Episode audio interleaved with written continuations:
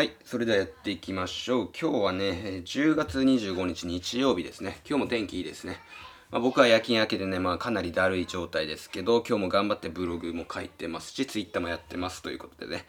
頑張って配信していきましょうということで、今日のタイトルは、内向型が自宅でお金を稼ぐための文章術、5つご紹介しますということですね。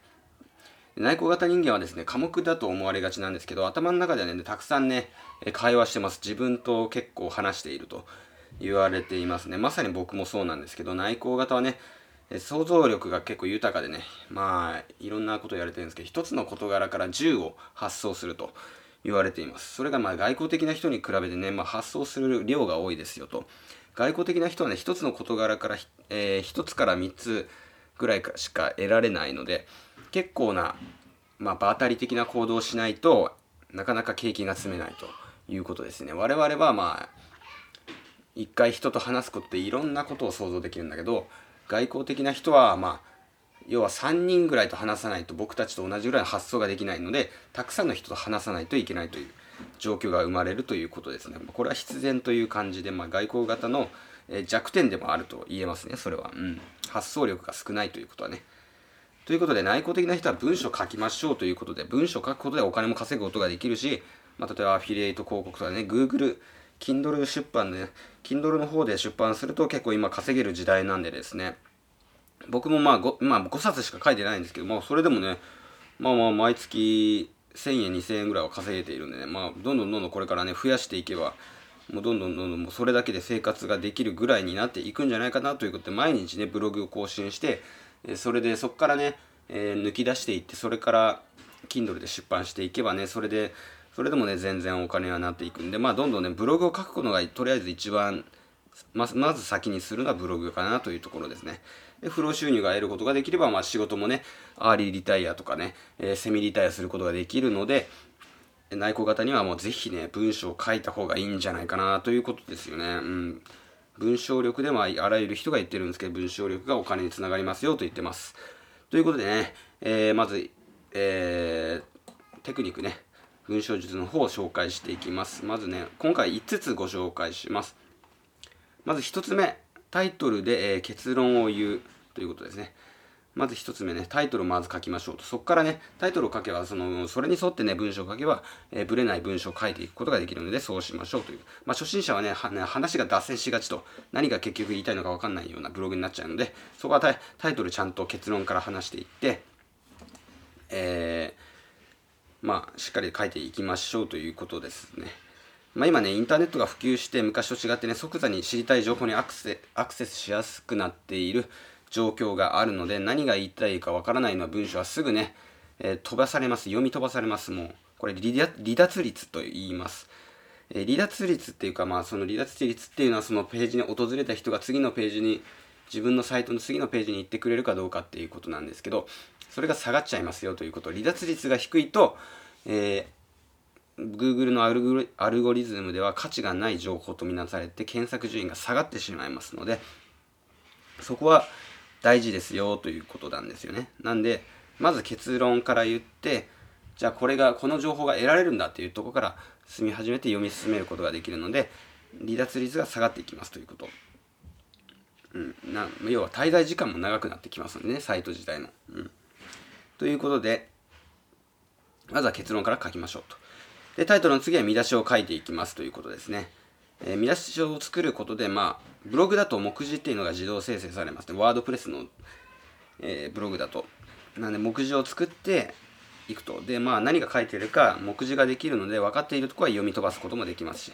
これも読者の時間短縮につながりますよね、ということですね。まあまあ、さっきも言った通り、まあ、忙しい読者に対していかに早く情報を伝達するのかということが大事なので、それを意識していきましょうということですね。で、文章、次はね、3つ目。文章構成は簡単でいいですよということですね。文章を書きたい、書いた人はね、まあ、聞いたことあると思うんですけど、文章では起承転結を、えー、書けと。起承転結で書けという人結構多いんです。これ間違ってますね。今の時代には即してない考え方。なんで、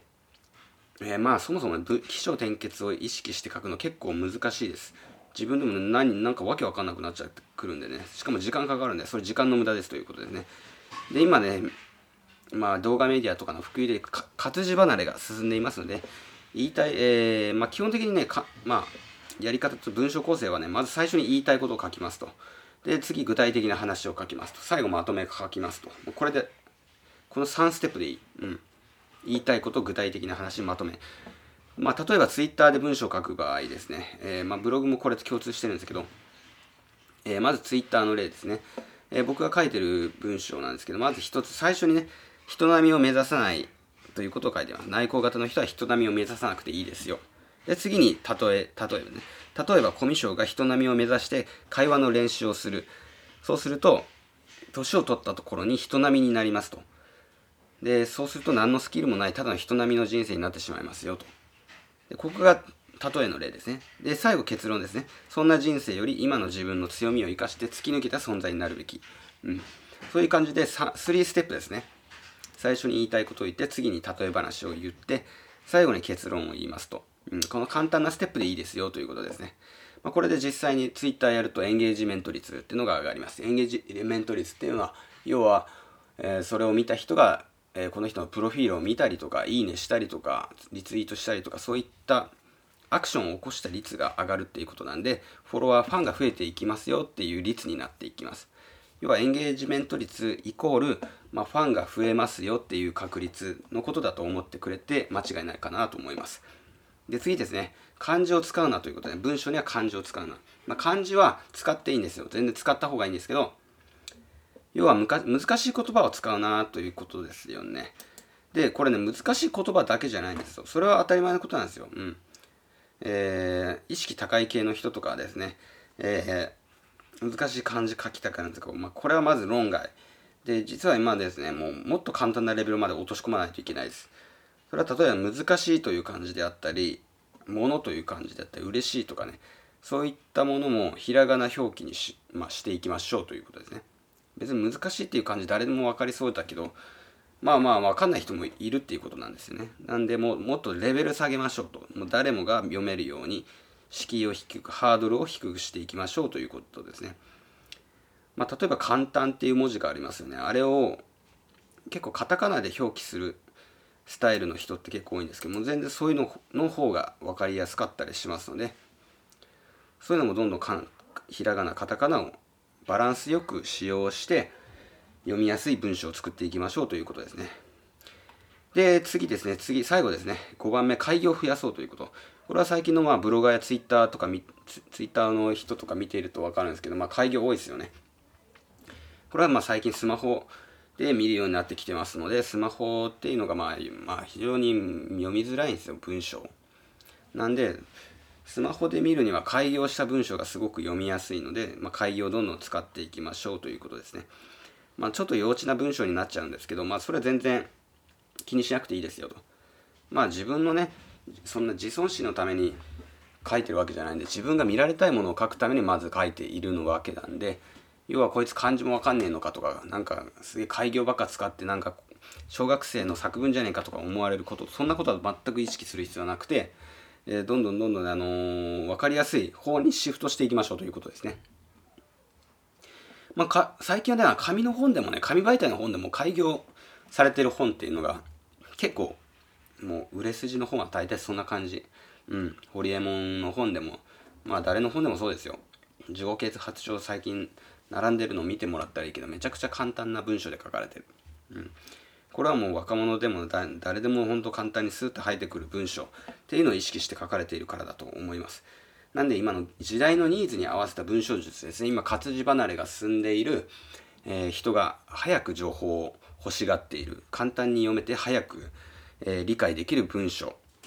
ていうの、時代のニーズに合わせていきましょうということですね。ということで今回はね、文章力を高める、えー、5つの方法っていうのを紹介していきます。まあ内向型の人はね、すでにブログとかね、日記とか文章を書いてる方多いと思いますね。まあね、釈迦に説法だったかもしれないですけど、えー、内向型、まあね、内向型の人、学歴がある人が勉強できる人多いんでですね、えー、文章を難しくしてしまいがちなんですよ、でも。うん。なんで、そういった簡単なね、えー、簡単に文章を書きましょうということを提案させていただきました。ということでね、最後までご視聴いただき、ご、えー、ご、えー、聞いていただきありがとうございました。失礼します。